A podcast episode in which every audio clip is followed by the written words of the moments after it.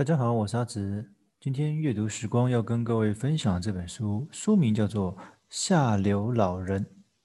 即使月薪五万，我们仍将又老又穷又孤独。其实，下流老人的这样子的一些日本这边传过来的讯息，其实令我们蛮震惊的。不过这本书的内容，我觉得还是蛮值得跟各位听众分享。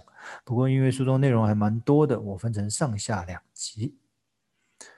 作者是藤田笑点，出版商如果出版，出版日期二零一六年的四月。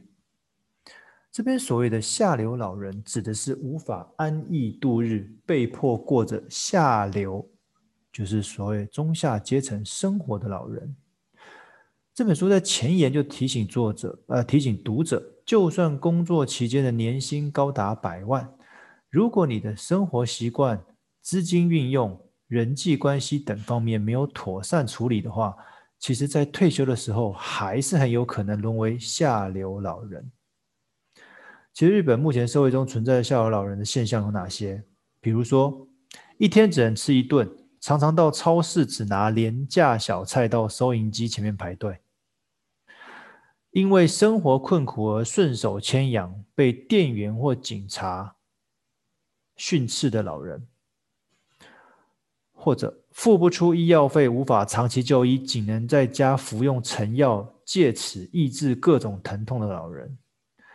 第四种，无人照顾，一个人孤独迈向死亡的老人。哦，这是目前社会中的日本社会中的下流老人的现象。那我们想象中的高龄者，或者未来当我们自己成为高龄的退休生活，在工作一辈子之后，应该将人生剩余的岁月与朋友还有家人花在旅行，还有一些兴趣上面，而富裕和温暖中迈向人生的终点。可惜的是，这样子的刻板印象和现实存在着极大的落差。作者提到，下流老人有三个特点：第一，收入极低，政府的社会福利不足以支付他的生活开销。第二个，没有足够的存款，无法应付生活上的突发状况、疾病等等。第三，没有可依赖的人，就是他的人际关系不佳，缺乏与他人互动。简单来说，下流老人就是失去所有安全网络的生活状态。而这样的问题对社会有四个现象：第一，父母世代和子女世代一同崩溃，因为高龄者在经济或生活上需要仰赖子女。那子女本身他的工作的薪水收入往往也不算高，那我除了负担高龄者的生活开销之外，也因为被迫照顾高龄者而辞去工作，进而连带受到影响，等于是两代的人都受了影响。第二个现象叫做价值观的崩解。如果像上述这样子子女的生活，因为照顾高龄者的父母而被迫辞去工作，他他这样子。高龄者跟自己啊，在整个社会的整体氛围中，容易受到排斥跟歧视哦。因为其实目前的现今社会，其实对高龄者通常是不太友善的啦。哦，那如果你是照顾高龄者的子女，你也会因为你跟社会脱节哦，那也会连带受到一些影响。第三个现象叫做年轻世代的消费低迷。那如果高龄者在社会上无法受到尊重，那很容易让年轻人对未来的老年生活不抱太大的期待，因此在规划及消费上面过于保守，例如降低买车买房的欲望，哦，那只为了能够预留资金做为老年做准备。不过这个在台湾有点不太一样，哦，台湾的年轻人比较偏向于及时行乐，哦，当然不见得是买车买房啦，因为毕竟这个那个金额比较多。哦，但是吃喝玩乐总是免不了的嘛。第四个现象叫做加速少子化，其他是接续上一点，因为这样子可能放弃结婚生子的想法，毕竟单身跟家庭两个的开销差异很大。所以呢，如果再不正视下流老人的问题，其影响的层面不仅仅是个人，或者是家庭，甚至于整个国家。作者呢，他也访问了几位生活陷入困境的高龄的。